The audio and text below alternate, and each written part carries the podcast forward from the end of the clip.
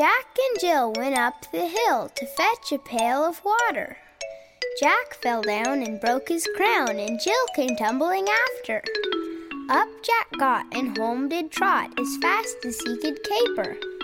Went to bed to mend his head with vinegar and brown paper. Jill came in and she did grin to see his paper plaster.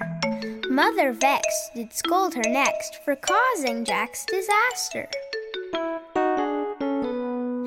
Jack and Jill went up the hill to fetch a pail of water. Jack fell down and broke his crown, and Jill came tumbling after.